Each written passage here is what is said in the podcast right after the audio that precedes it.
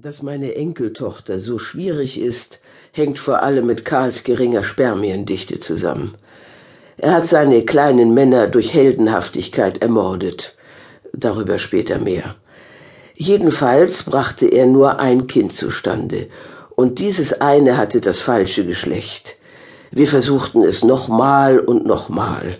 Er pflanzte sich bei mir ein und ackerte los, strengte sich an, schnaufte und schwitzte, er war kein Faulpelz. Nachher blieb ich auf dem Rücken liegen. Ich streckte die Beine in die Luft, legte die Sohlen aneinander und betete mit den Füßen. Gott erhörte meine Gebete nicht. Als unsere Bemühungen fünf Jahre lang nichts gefruchtet hatten und unser Kind schon in die Schule ging, sagte ich, Karl, nach den Geboten der Kirche tut man das, um Kinder zu kriegen, und wenn es nicht ums Kinderkriegen geht, dann lässt man es bleiben. Er hatte alle möglichen Einwände in petto. Gott habe die Zeugung zusammen mit dem Gebet geschaffen, als eine Form mit Inhalt oder ohne, als Ritual, das man so oft wie möglich wiederholen soll. Karl war sehr gläubig und ich liebte ihn. Ich glaubte ihm, was er sagte, obwohl natürlich nicht ganz. Eines Tages, als ich nicht wollte, sagte er, bei den alten Juden gab es ein Gebot. Sie sollten sich gerade am Sabbat zueinander legen, weil der Höhepunkt sie Gott am nächsten brächte. Juden, schnaubte ich. Nicht alles an den Juden ist schlecht, entgegnete er, doch dann wurde er kleinlaut, was selten vorkam. Es war ein Ausrutscher gewesen.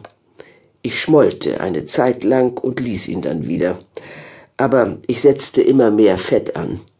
Bald war so viel von mir da, dass man kaum noch sagen konnte, wo ich anfing und wo aufhörte.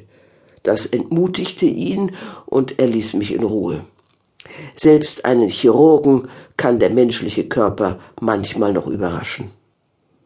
Als wir uns kennenlernten, war ich jedenfalls bildschön.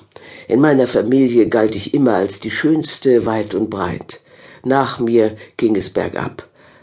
Das klingt vielleicht eitel, aber ich bin bloß objektiv. Zunächst einmal sagten immer alle, ich und mein Lieblingsbruder Otto seien entzückend. Dann änderte sich auch nichts, als wir in die Pubertät kamen.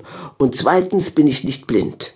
Wir sahen wirklich aus wie germanische Götter, beide mit dichtem kastanienbraunem Haar, fein geschnittener Nase, großen blauen Augen, die wie Weltkugeln leuchteten und fast vollkommen fleischlosen Lippen.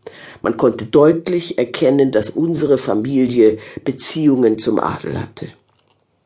Heutzutage gilt das ja nichts mehr, vor allem nicht in weniger zivilisierten Gegenden wie New Jersey.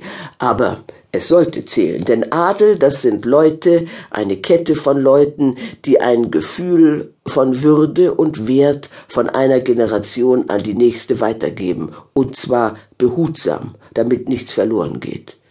Mein Ur-Urgroßonkel hieß Josef von Görres. Ich will mich hier nicht mit Erklärungen darüber aufhalten, wer das war, aber in meiner Jugend gehörte sein Name zur Allgemeinbildung, von den unzähligen Straßen und Plätzen, die ihn trugen, gar nicht zu reden, und alle, die uns kannten, wussten, dass wir mit Görres verwandt waren.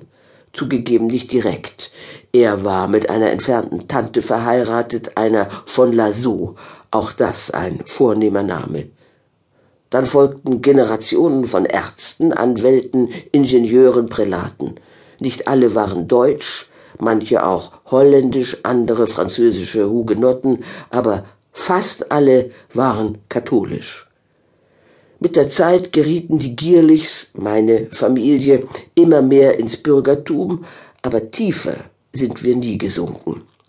Zu verdanken hatten wir das natürlich den Frauen, die darauf achteten, dass die Männer keine fiese Matenten machten. Es ist Frauensache, dafür zu sorgen, dass die Familie ihr Niveau hält.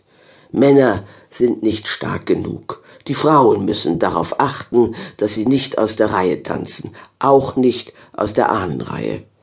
Das hat mir meine Großmutter beigebracht. Mein bloßes Auftreten müsse, sobald ich irgendwo erscheine, die Männer veranlassen, unwillkürlich an ihre